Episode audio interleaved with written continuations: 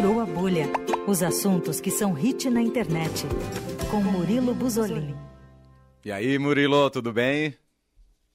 Oi, Murilo. Tudo bem? Opa, tudo certo. Agora sim, agora estamos te ouvindo. Tá tudo bem aí? Tá me ouvindo bem? Agora sim, sim tudo sim. certo. Aliás, claro. estamos te ouvindo e eu tô louco para conversar com você hoje, porque você vai trazer um assunto que é um filme que eu vi na semana passada, despretensiosamente, e é maravilhoso. Ele falou que vai ver mais três vezes essa semana ainda. Olha, mais três eu não sei, mas mais uma eu pretendo ver mesmo. De que filme estamos não. falando, Murilo? Estamos, por incrível que pareça, estamos falando de Tico e Teco, defensores da lei. Sim, e não é uma piada, gente, é real, o filme é ótimo. eu também eu quero fui, ver agora.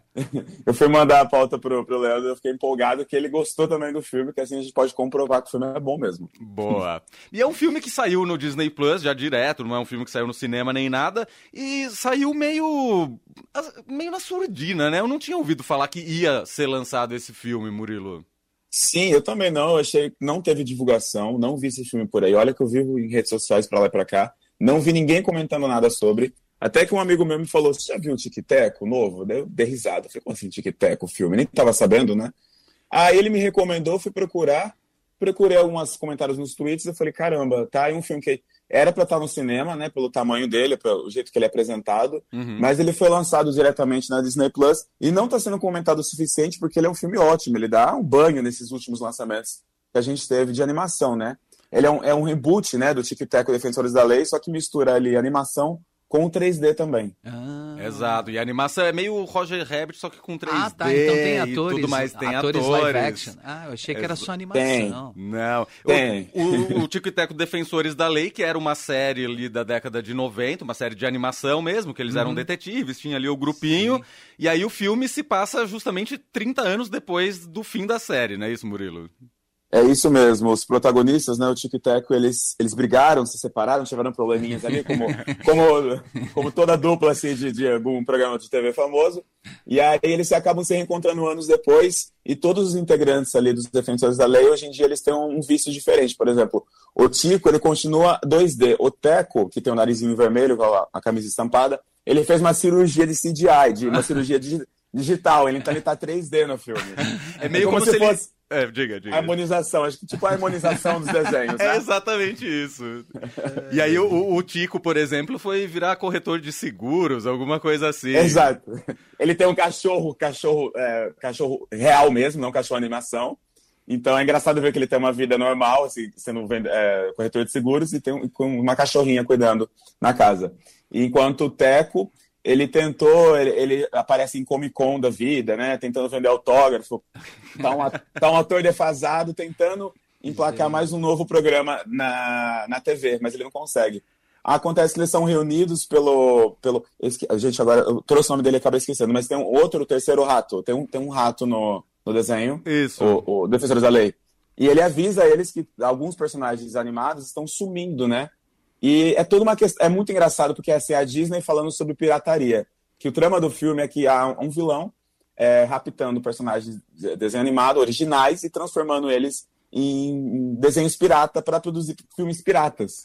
E nisso há uma imersão de, de vários personagens de anos de Disney. E até fora da Disney, né, Leandro? É. Não, eles brincam com tudo e todos ali. É essa que é toda a graça do filme. A, a história em si ali é o pano de fundo, mas para você ver piada com tudo e todos. Tem piadas com Simpsons, tem piada com, enfim, com todo mundo. E eles brincam com todo tipo de animação, né, Murilo? É, não tem limites, assim, a piada não tem limites, é uma coisa muito bem encaixada, é como se fosse um, um Deadpool, assim, que é, uma, é, um, é um, tem um humor ali ácido, só que adequado para Disney. Eu achei, fiquei surpreso com aquilo. Mas o destaque para mim que a gente pode falar aqui, é um pequeno spoiler, mas a gente pode falar aqui, é a aparição do Sonic feio, pelo amor de Deus. o Sonic, porque, para quem não sabe, tivemos um filme do Sonic em 3D, né? Em live action, podemos falar assim. Uhum. Só que prim... quando saiu o primeiro trailer do Sonic, ele foi gongado nas redes sociais ao extremo, porque o Sonic era extremamente feio. Aí o Sonic demorou para ser lançado esse filme. Ele foi refeito, todo refeito, a parte digital dele. O Sonic ficou bonitinho, foi lançado, fez sucesso, ganhou um, um, um número 2, né, uma continuação. Mas o, o Sonic feio lá do teaser, que fez sucesso nas redes sociais por ser feio, ele está presente no filme, como o Sonic feio mesmo. Chamado Sonic feio. O Sonic feio, Sonic feio era aquele que tinha os dentinhos, né? Depois a, a, nova versão, a versão oficial, acabou sendo um pouquinho mais bonita, né? Sim, a versão oficial é bem bonita perto desse Sonic. Eles dão até um close no dente dele, é muito engraçado, gente. É sério, é muito engraçado mesmo. É muito bom. E, e assim, eu disse que eu pretendo ver pelo menos mais uma vez essa semana, André, porque o filme é muita referência. Assim, é referência para todo lado. Você não consegue pegar tudo. Então eu quero ver de novo para tentar pegar ali umas referências de outras animações, de outras coisas Vou que eu não vi também. ainda. Também já fiquei curioso. Tem, tem muita referência mesmo, gente. Tem, tem, tem cenas que o Tic Tac estão andando numa rua e aí passam pessoas reais atrás, né, na rua. E aí você vê no fundo, tem gatos brigando, mas os gatos brigando são os gatos de Cats, que é aquele filme que todo mundo também zoou. Horroroso. É, é, aquele filme horroroso que também tinha um CGI horroroso, que as pessoas estão vestidas de gato. Só que quem também são os gatos de Cats. Então, assim, referência escondida no filme inteiro. E ele abusa do, da, dessa ironia, né? Da, essa coisa dos direitos autorais também. Você fica se perguntando, será que deixaram? É, será que teve tanta liberação desse filme assim? Porque é, é, abusa, é abusa, assim, ele, ele ultrapassa os limites. Isso que é bom. Aí chega no final, tem todo aquele lance de amigos para sempre e tudo mais, mas ele casa muito bem. É uma ótima indicação que não estou vendo o pessoal comentar como deveria estar sendo. Exatamente. Acho que merecia mais divulgação e mais gente vendo, porque realmente eu adorei Tico e Teco, Defensores da Lei, que está no catálogo do Disney Plus, né? É isso mesmo, no Disney Plus desde faz uns, umas duas semanas. Muito bem. O Murilo Buzolin tem um outro assunto aqui, que esse é um sucesso que tá fazendo barulho, né, Murilo? Exato. Primeiro lugar aí nas paradas, mais viralizadas, acorda Pedrinho. Da Pedrinho, que hoje tem campeonato, vem dança comigo, vai ver que eu te esculacho, sei que não dá. Cara, só dá acorda Pedrinho pra onde você se vira se ouve isso. Impressionante, né? Exato. Tava pra falar aqui deles mas acabei esperando mais um pouquinho, porque a música continua em primeiro lugar, né? Uhum. E eu fui a descobrir quem que é esse Pedrinho, afinal, quem é Pedrinho e quem é a banda Jovem de... Jovem Dionísio, né? É, a banda se chama Jovem Dionísio. E quem eles são, afinal de contas? Eles são a banda de Curitiba. A banda começou fazendo covers em bares e restaurantes em Curitiba e se chama Jovem Dionísio porque os amigos de faculdade, Bernardo Pasquale, Rafael Duna, Bernardo Rei, Gustavo Caran e Gabriel Mendes, eles frequentavam o Bar do Dionísio lá em Curitiba. Hum. E resolveram batizar a banda como Bar do Dionísio porque era o local de encontro deles, né?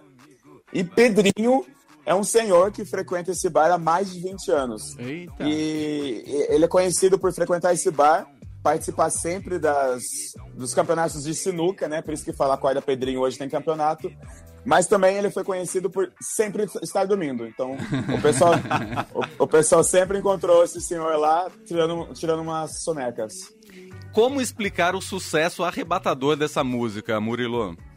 TikTok. Mais uma simples. vez o TikTok. Simples, simples assim. Eu lembro que eu procurei essa música, eu tava viajando, tava de férias, né? Uhum. Eu falei, deixa eu ver o que tá em primeiro lugar aqui no Brasil. Aí vi lá, Acorda Pedrinho. Eu não sabia até então. Aí fui procurar e descobri que já era um hit, assim, no TikTok imenso, imenso, imenso, imenso.